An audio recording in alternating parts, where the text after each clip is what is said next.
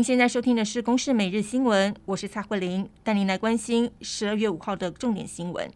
随着中国近日开始放宽防疫政策，两岸航空公司也陆续公布春节加班机。目前十二月到明年一月之间，上海往返桃园来回票价大约是一万五千元人民币，折合台币是七万多元。这史无前例的高票价让台商是大喊吃不消，呼吁两岸能够尽快重启小三通。而对于台商喊话，也希望政府能够协调航空公司给出相对合理的票价。对此，交通部则是坦言，这个是有难度。受到今年暖冬影响，养殖乌鱼卵比往年偏小，再加上近年养殖面积减少，导致今年乌鱼子产量比起往年减少了一半。也因为目前市面上是供不应求，乌鱼子价格平均涨幅超过了两成。像是四两大的乌鱼子，一斤的价格大约是来到两千五百元，创下了价格新高。民进党在九合一败选之后，内阁改组声浪没有停过。昨天，总统蔡英文邀集府院党高层开会，定调在立法院会期结束之后，全面检讨府院还有内阁人事布局。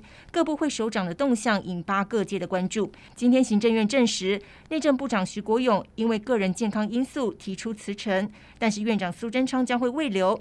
徐国勇今天原定要到立法院备询，也请假没有到。而外传交通部长王国材将会转任国营事业，对此他回应是没有听到这个消息。而农委会主委陈吉仲则表示会配合内阁改组。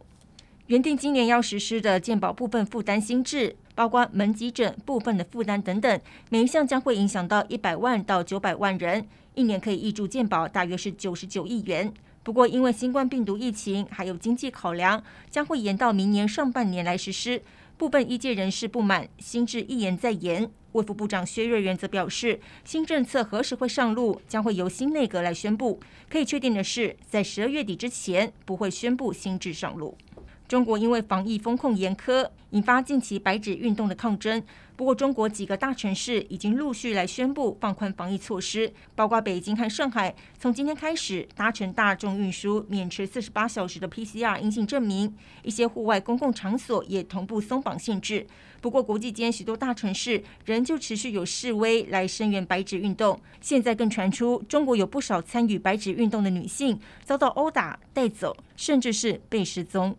以上由公视新闻制作，谢谢您的收听。